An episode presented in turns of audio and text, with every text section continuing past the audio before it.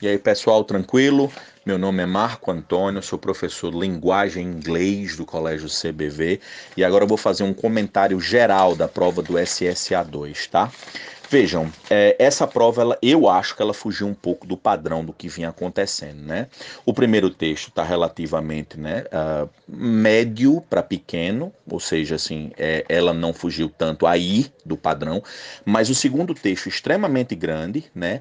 E extremamente trabalhoso.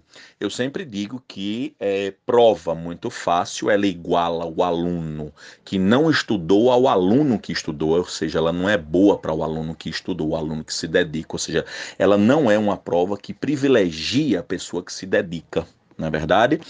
Mas essa prova aqui, o aluno aventureiro, ele não faria né, com, com muito êxito, tá?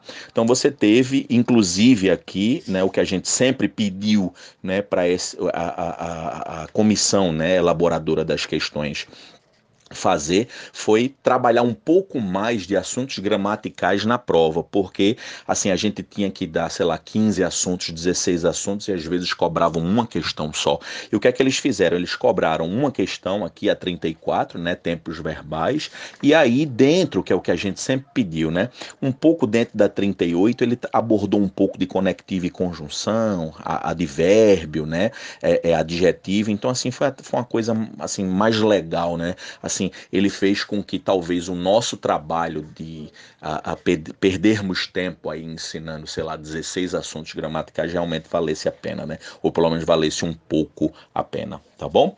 Então, assim, textos relativamente interessantes, né, é, é, falando sobre é, por que, que os japoneses dormem dentro do carro e falando um pouco sobre sustentabilidade, sobre a questão migratória dos pássaros, a, a importância né, para a questão do, do, do, da sustentabilidade do meio ambiente, ou seja, um, um, um assunto extremamente interessante. É isso aí, pessoal. Espero que vocês tenham se dado bem, tá bom? Um abraço para todos.